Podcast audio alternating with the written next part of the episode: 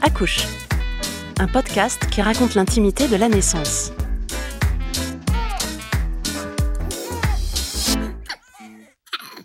Bienvenue dans cet épisode d'Accouche. Comme les autres de notre série, il ouvre en grand les portes de la salle de naissance. Cet épisode est l'occasion d'une conversation particulièrement intime. Accouche se penche sur la douleur, celle qu'une femme éprouve lors d'un accouchement, celle aussi à laquelle sont confrontés les professionnels qui l'accompagnent. Comment gérer la douleur liée à la naissance d'un enfant? En France, 80% des accouchements se font sous péridurale. Accouche propose de prendre la mesure de ce chiffre et de porter un regard sur la diversité des méthodes alternatives existantes d'analgésie, c'est-à-dire de soulagement de la douleur.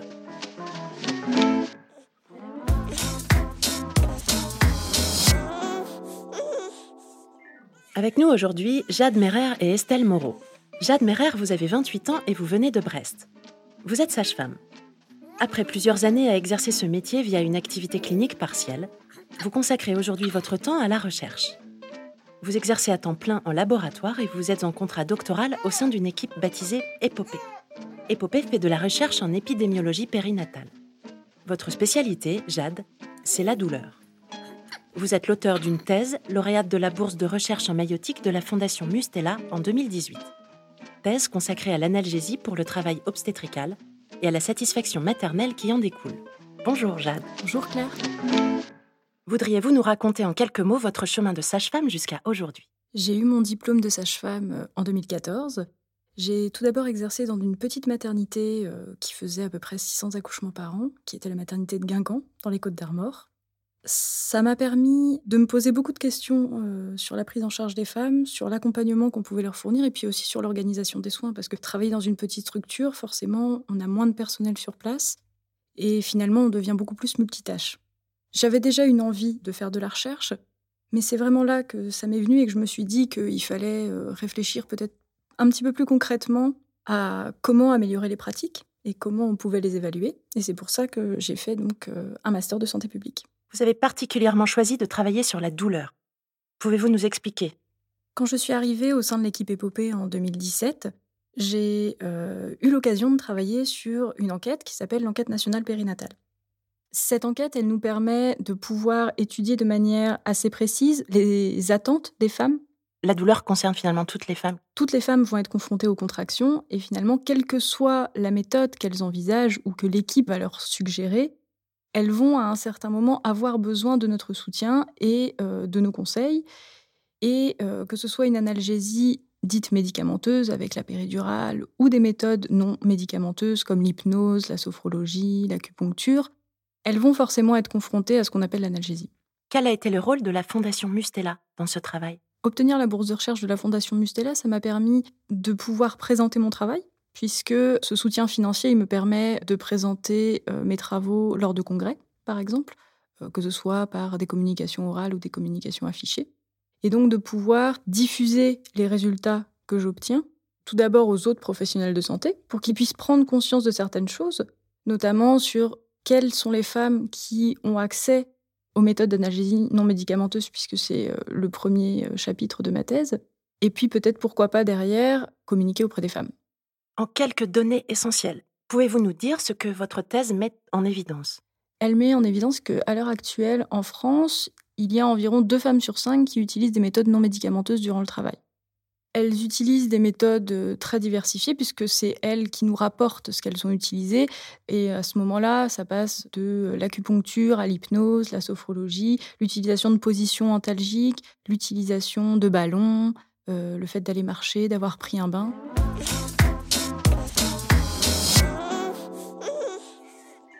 À vos côtés aujourd'hui, Jade, Estelle Moreau. Estelle, vous êtes médecin anesthésiste réanimateur, vous exercez depuis plus de 15 ans en maternité. Vous le dites vous-même avec le sourire, vous vouez une véritable passion à l'anesthésie obstétricale. Vous dites que c'est parce qu'elle est totalement différente des autres types d'anesthésie, car elle ne correspond pas à un contexte de maladie. Estelle, vous faites partie d'un club, le CARO, le club d'anesthésie et réanimation en obstétrique. Dans cet épisode, les questions s'annoncent nombreuses. Peut-être que la toute première à poser est celle-ci. Y a-t-il autant de douleurs que d'êtres vivants?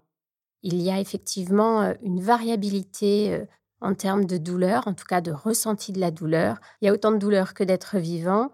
Et euh, au sein, par exemple, de notre population de femmes enceintes, le ressenti de la douleur sera excessivement variable d'une femme à l'autre. Jade, vous êtes d'accord avec ceci, j'imagine? Alors, je suis totalement d'accord avec ce qu'a dit ma collègue Estelle précédemment.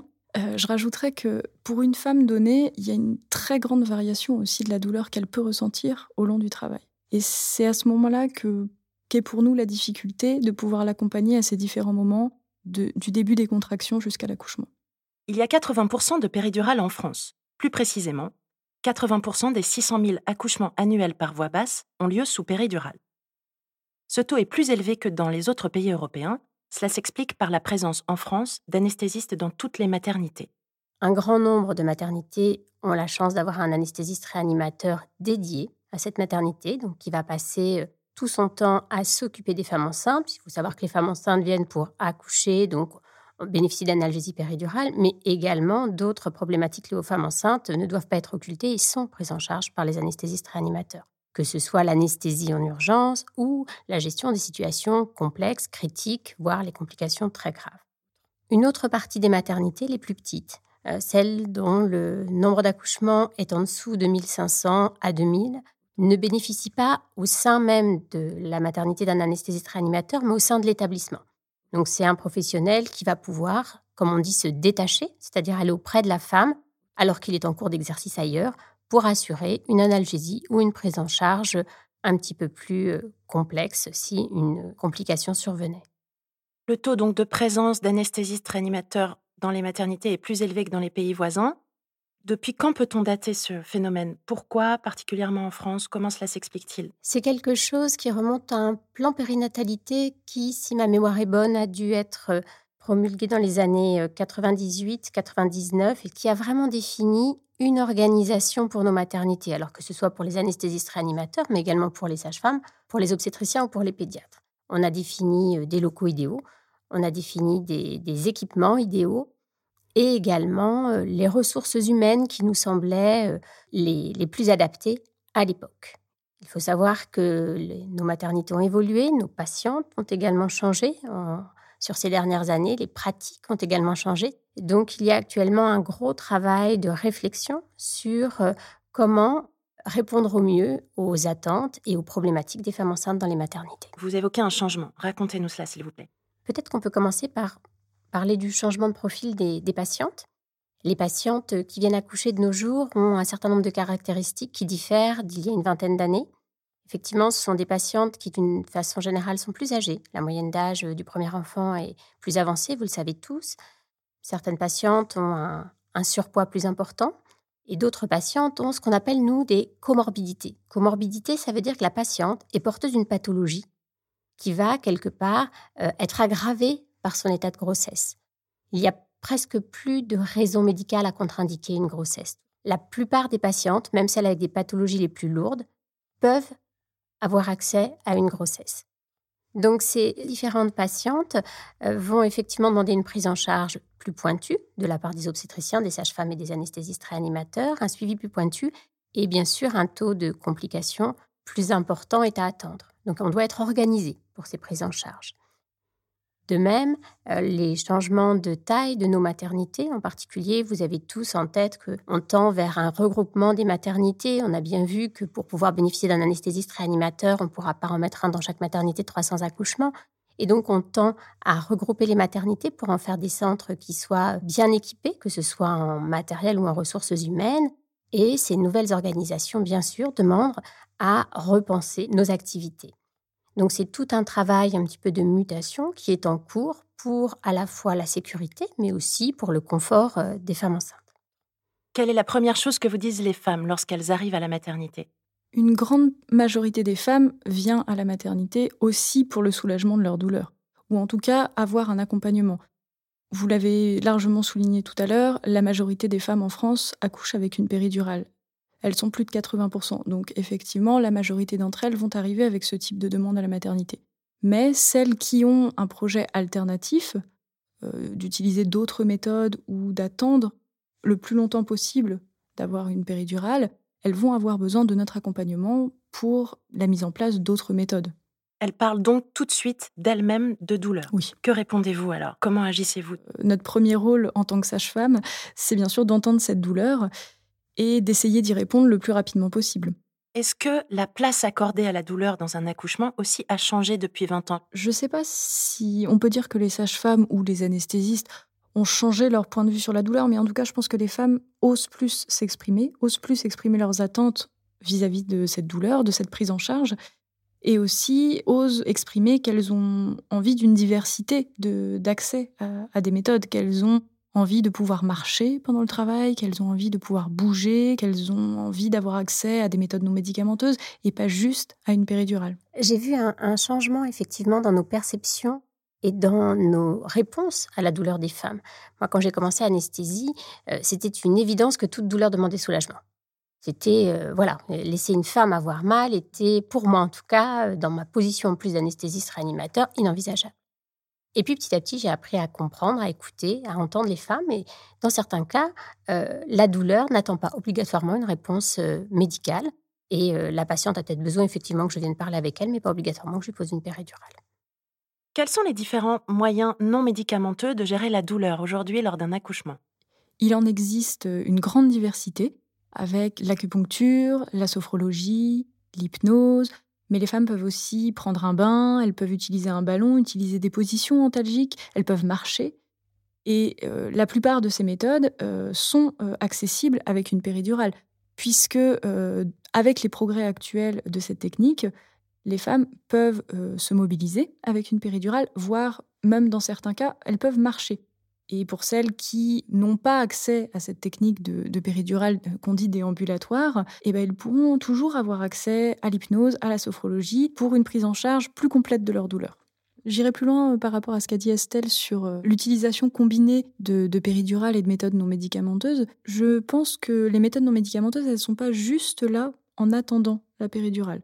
Je pense que la douleur, c'est quelque chose de multidimensionnel, qui a une composante physique, qui est euh, largement réduite par la péridurale.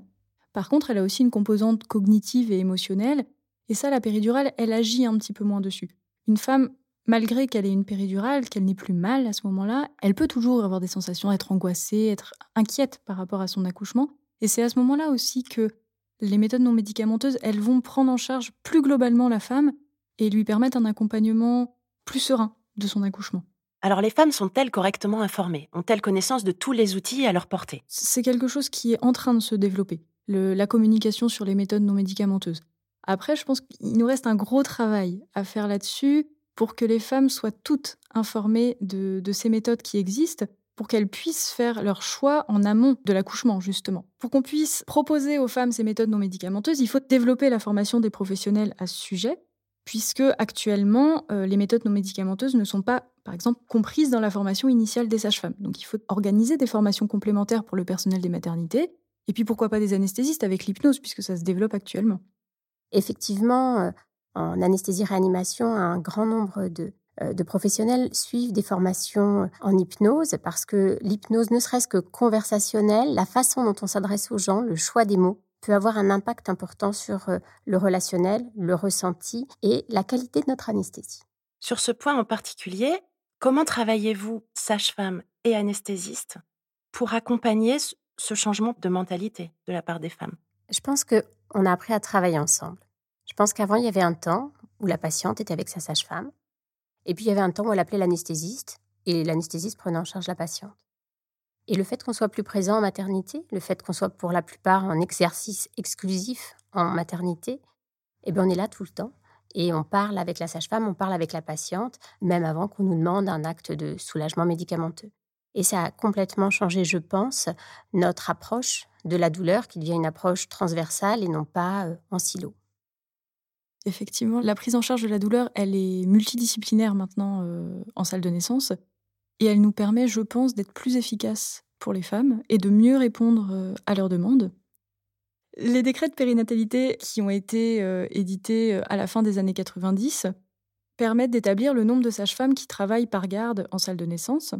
Et ces décrets, à l'heure actuelle, ils ne sont pas adaptés forcément à une personnalisation des soins pour les femmes, puisque à l'heure actuelle, une sage-femme en salle de naissance, elle peut prendre en charge plusieurs femmes durant sa garde. Jade, vous parlez d'un nombre défini de sages-femmes lors d'une garde en salle de naissance en France. Quel est-il ce nombre? Il est défini par rapport à la taille de la maternité et environ tous les, je crois, 500 naissances annuelles, on rajoute ce qu'on appelle une sage-femme à temps plein dans l'effectif de la maternité. C'est difficile de vous donner un chiffre euh, très précis sur euh, le nombre de sages-femmes qui travaillent en salle de naissance, mais on sait qu'à l'heure actuelle, il n'est clairement pas fait pour euh, qu'une sage-femme accompagne une seule femme. Et donc, ce qu'on peut voir chez nos voisins européens, ce qu'on appelle l'accompagnement one-to-one, qui, je crois, se traduit pas vraiment en français, l'accompagnement personnalisé, peut-être, on peut le traduire comme ça, n'est pas pensé actuellement dans nos textes pour, euh, pour les soins euh, en salle de naissance. Et c'est ce qui, je pense, manque à l'heure actuelle euh, à l'analgésie obstétricale. Parce que précisément, les femmes demandent du sur-mesure. C'est ça dont elles ont envie. On peut traduire effectivement la demande des femmes par un sur-mesure. Les femmes écrivent, vous savez maintenant, un projet de naissance et par conséquent ont un certain nombre d'idées, en tout cas exposent un certain nombre d'envies au moment de leur accouchement. Donc, euh, répondre à ces envies peut être traduit par un sur-mesure, mais dans la mesure où elles sont accompagnées par les sages-femmes dans l'écriture de ce projet de naissance, il est assez, euh, je pense, aisé d'arriver à sortir quelque chose de consensuel pour les femmes et d'adapter aux pratiques courantes de nos maternités. Est-ce que la douleur aujourd'hui est clairement évoquée lorsqu'une femme fait un projet de naissance? Je pense qu'effectivement, ça fait partie des points euh, fondamentaux à aborder lors de l'écriture d'un projet de naissance il est primordial que chaque femme enceinte réfléchisse, imagine avant euh, l'arrivée en salle de naissance comment elle souhaite être prise en charge? Est-ce qu'elle veut une péridurale? Est-ce qu'elle n'en veut pas? Puisque une femme qui ne souhaite pas de péridurale va avoir besoin d'un accompagnement avant cette naissance, d'être préparée à cette naissance un petit peu différente et donc de pouvoir suivre des cours de préparation spécifiques euh, à l'hypnose, euh, à la sophrologie, pour être prête le jour J et pouvoir mettre en pratique ce qu'elle aura vu durant les cours. C'est amusant que tu dises euh, cette naissance un petit peu différente. Pourquoi tu dis une naissance différente? Parce que tu parlais projet, tu pensais projet de naissance et de fait, du coup, tu étais dans... La plupart des dames qui font un projet de naissance ont souvent un projet de commencer sans péri, c'est peut-être ça de mon point de vue personnel, je trouve pas que ce soit une naissance différente. Je pense que un accouchement est un accouchement, qu'on ait une péridurale, qu'on n'ait pas de péridurale, quelle que soit la position dans laquelle on accouche. Après, euh, je pense que culturellement en France, on a une vision de l'accouchement qui est l'accouchement à l'hôpital avec une péridurale. Et cette vision de l'accouchement, elle met un petit peu à la marge ces femmes qui ont un projet un petit peu différent d'accompagnement, notamment de la douleur, alors qu'actuellement, il faudrait qu'on communique là-dessus et que euh, fasse passer un message aux femmes qui est qu'elles peuvent être accompagnées comme elles veulent. Et là, Jade, je, te rejoins effectivement. Il y a quelque chose d'intéressant dans ce que tu dis. Notre différence d'âge me permet d'apporter un éclairage. Moi, j'ai vu le tout péridural, puis donc cette arrivée de finalement de patientes qui souhaitent vivre l'accouchement différemment, et quelque part euh, des sages-femmes au début désemparées. Elles, sont, elles ont été formées à accoucher des femmes sous péridurale, et des femmes souhaitant accoucher sans péridurale, paradoxalement, c'était quelque chose qui leur était peu connu. Et il a fallu effectivement revisiter les pratiques, euh, se réajuster pour pouvoir avoir la bonne réponse et le bon accompagnement à ces nouvelles situations. Estelle, les anesthésistes voient avant l'accouchement toutes les femmes, même celles qui rédigent des projets de naissance dans lesquels elles précisent ne pas désirer d'anesthésie.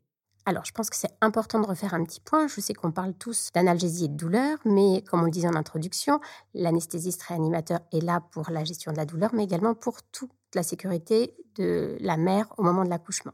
Donc il est clair que cette consultation euh, préanesthésique a pour but d'abord de rechercher les facteurs de risque, de rechercher euh, des pathologies ou des anticiper des situations euh, potentiellement difficiles au moment de la naissance, donc apporter la sécurisation maximale à cet accouchement, puis dans un second temps, discuter avec la patiente de ses attentes, de son projet et apporter un éclairage, en tout cas celui du professionnel, sur la gestion médicamenteuse de la douleur de l'accouchement. Une femme peut-elle changer d'avis au dernier moment? Bonne question. Une femme peut changer d'avis en cours d'accouchement. Il est clair en particulier qu'une femme dont c'est le premier bébé a peut-être un objectif d'accoucher euh, sans moyens médicamenteux, sans péridurale, et va effectivement être confrontée à une douleur insurmontable. On en parlait tout à l'heure, on est tous différents face à la douleur. Et cette femme qui, effectivement, à 3 cm de dilatation peut ressentir des douleurs excessivement violentes, a pleinement le droit d'être soulagée. Pour rappel, certaines femmes vont accoucher en ressentant très peu de douleur ou en tout cas en gérant facilement cette douleur et d'autres moins. Il est pour moi inenvisageable de mettre une notion de mérite dans le fait d'accoucher sans péridurale. On accouche comme on le souhaite et l'idée, c'est vraiment que chaque femme soit satisfaite de sa prise en charge. On est simplement là pour l'aider à être le plus satisfaite possible de son accouchement. Jade, vous la ressentez fortement en salle de naissance aujourd'hui, cette notion de mérite? Je pense que c'est quelque chose qui est en train de changer actuellement. On, a pris conscience, notamment avec les avancées techniques qu'il y a eu en anesthésie. La péridurale, elle peut être mise très tôt pendant le travail maintenant, puisqu'on sait qu'elle n'a pas d'impact sur la durée du travail. Et à l'inverse, la rapidité d'action de cette péridurale peut faire qu'elle soit mise très très tard. Donc, comme le disait Estelle, une femme peut changer d'avis durant le travail en fonction de son projet ou en fonction de la douleur qu'elle ressent à ce moment-là, puisque c'est assez difficile pour elle, en amont de cet accouchement, de prévoir à quel moment elle aura besoin euh, d'un soulagement plus important de sa douleur. Ou en fonction même, effectivement, de, de l'évolution du travail. La femme vient coucher, on ne sait pas si ça va durer une heure, dix heures, on ne sait pas dans quelle position sera la tête du bébé, et la position de la tête du bébé influe énormément sur la douleur que ressent la femme. Donc à tout moment, bien sûr, on peut nous se réadapter ou même lui proposer dans certaines circonstances, quand effectivement on en est à se dire que si on n'arrive pas à faire avancer ce travail, on va s'orienter vers une césarienne. On sait que placer une péridurale à ce moment-là, soulager la douleur, donc en quelque sorte relâcher toutes les crispations euh, musculaire que peut, que, peut subir cette femme va peut-être permettre d'avancer en dilatation et d'éviter une césarienne. Pouvez-vous nous expliquer clairement la position de la tête du bébé? Comment et pourquoi influe-t-elle sur la douleur? Tout à fait. La, tête du bébé, une grosse tête ronde et bien dure, va aller en fonction de, sa position, plus ou moins appuyée sur un plexus nerveux qui est situé au niveau du, du rachis maternel, en bas de son dos en quelque sorte, mais à l'intérieur. Et quand effectivement c'est le front de son bébé qui est appuyé contre cette, euh, ce plexus nerveux, c'est une irritation nerveuse absolue avec des douleurs qui sont excessivement violentes, avec une irradiation euh, excessivement euh, importante dans le dos, dans les jambes. Et cette douleur est terrible. Et à ce moment-là, effectivement, avec la meilleure volonté du monde et la plus grande résistance à la douleur possible, on a quand même besoin d'être soulagé. Une femme, Jade, qui ne formulerait pas la, douleur extrême, est-ce que vous, vous le voyez, le ressentez, l'entendez? Comment vous gérez? Quand vous dites formuler, je pense qu'elle n'a pas besoin de le formuler avec des mots pour qu'on soit conscient de la douleur d'une femme. Corporellement, elle va avoir des expressions, sa respiration va beaucoup nous orienter aussi sur si elle arrive à le gérer, si elle est vraiment dépassée par la douleur actuelle. Sa position aussi, savoir si elle est repliée sur elle-même, si elle est détendue, si elle est crispée tous ces petits signes vont, nous orienter un petit peu pour savoir si, évidemment, elle a mal. Ça, il n'y a, y a, pas, a pas de doute là-dessus. Mais savoir si elle le gère seule dans sa bulle ou si elle a besoin de notre aide et peut-être notre orientation vers euh, une solution, médicamenteuse ou non d'ailleurs. Est-ce que les outils sont complémentaires? Est-ce qu'une femme qui a une anesthésie peut bénéficier de d'autres techniques non médicamenteuses? Classiquement, on va proposer aux femmes qui ne souhaitent pas d'emblée une péridurale des moyens non médicamenteux pour soulager la douleur. Et la péridurale arrivant vraiment qu'à la fin de ce, processus euh, d'essai de différentes thérapeutiques. Mais ce que je trouve très intéressant et ce que montre bien Jade, c'est qu'on ne nous oppose plus euh, moyens non médicamenteux et moyens médicamenteux, on dira péridurale. C'est-à-dire qu'une femme peut tout à fait bénéficier d'acupuncture ou euh, d'hypnose et continuer ces moyens non médicamenteux dans le même temps où nous, on va mettre en place une péridurale. Demain, en France, quelle sera la gestion de la douleur lors d'un accouchement? Je ne vois pas de grands changements d'ici demain. Par contre, il est clair qu'en faisant un bilan aujourd'hui, on fait déjà des choses formidables. En termes de péridurale, nos protocoles ont largement évolué depuis les années 90 dont on parlait tout à l'heure. On a maintenant des patientes qui bénéficient de pompes qu'elles gèrent elles-mêmes. C'est-à-dire que nos mélanges sont bien plus évolués, bien plus matures, ce qui fait qu'effectivement la motricité est peu impactée par la péridurale, que les patientes peuvent autogérer cette administration et donc se mettre au niveau d'analgésie qu'elles envisagent, qu'elles souhaitent. Et cela, ça marche dans 90% des cas. Dans 10% des cas, la durée du travail ou la qualité euh, du mélange administré par rapport euh, à la physiologie propre de la patiente fonctionne moins bien. Mais on peut dire actuellement qu'une grande partie des femmes bénéficient d'une analgésie qui leur permet de bouger, qui leur permet de gérer leur analgésie par elles-mêmes, et on sait que ce sont des déterminants de la satisfaction d'un accouchement.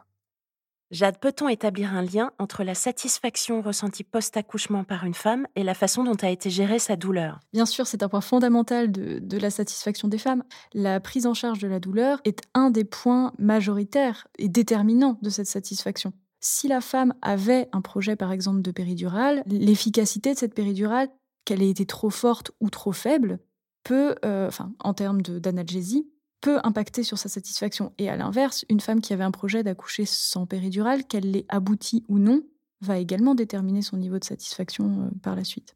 Il y a deux paramètres qui interviennent dans la satisfaction des femmes après un accouchement.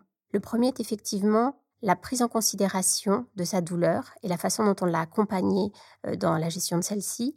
Et deuxièmement, le fait que cette femme se soit sentie pleinement active dans les décisions qui ont été prises, que ce soit pour la douleur ou pour le reste de son accouchement, et qu'elle ait pu avoir un échange avec les différents soignants où elle était à la fois entendue et participative. Je vous propose de terminer cette conversation par euh, une question simple. Quel message avez-vous envie de faire passer aux femmes qui nous écoutent? La douleur le jour de l'accouchement sera là. L'intensité, par contre, est inconnue de ces femmes. Et effectivement, se mettre euh, un point d'honneur ou se mettre comme objectif final d'accoucher euh, sans moyen pour calmer cette douleur n'est à mon avis pas le bon objectif. L'objectif, c'est vraiment euh, de vivre son accouchement en entendant que si cette douleur devait dépasser le seuil de ce que la femme peut tolérer au temps on a vu à quel point de nombreux paramètres peuvent intervenir sur cette douleur, eh bien il faudra la calmer et que la femme continuera à avoir euh, comme objectif euh, d'accoucher en étant proactive pour avoir une satisfaction maximale, mais en soi, avoir comme seul objectif d'accoucher sans moyens médicamenteux me semble être euh, en tout cas risqué ou à gros risque d'échec et donc de mauvais vécu. Les femmes euh, vont forcément être euh, confrontées à cette douleur durant l'accouchement, mais je ne suis pas sûre que ce soit quelque chose d'obligatoire. Comme le disait Estelle, l'accompagnement de cette douleur, que ce soit par des méthodes médicamenteuses ou non médicamenteuses, existe. Et la formulation de projets de naissance ou de s'informer sur les méthodes disponibles permet de préparer au mieux cet accouchement, d'être préparé à cette douleur qui va exister et de pouvoir la gérer au mieux, avec une intensité euh, en fonction de ce qu'elles auront choisi. C'est-à-dire quelque chose de très efficace pour ne plus avoir mal du tout avec une péridurale ou quelque chose qui va leur permettre de gérer ça avec elles-mêmes, avec des méthodes non médicamenteuses et peut-être euh, dire aux femmes qu'on arrête d'associer accouchement sans moyens médicamenteux, sans péridurale et mérite. Le mérite, c'est d'être fière de soi après un accouchement et d'être satisfaite euh, juste après la naissance de ce bébé. Merci Estelle, merci Jade.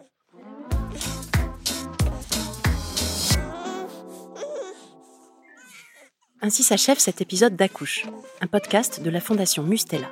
Comme dans la vie, la salle de naissance reste ouverte 24 heures sur 24 et 7 jours sur 7. Il vous suffit de pousser la porte de l'épisode suivant pour continuer l'aventure.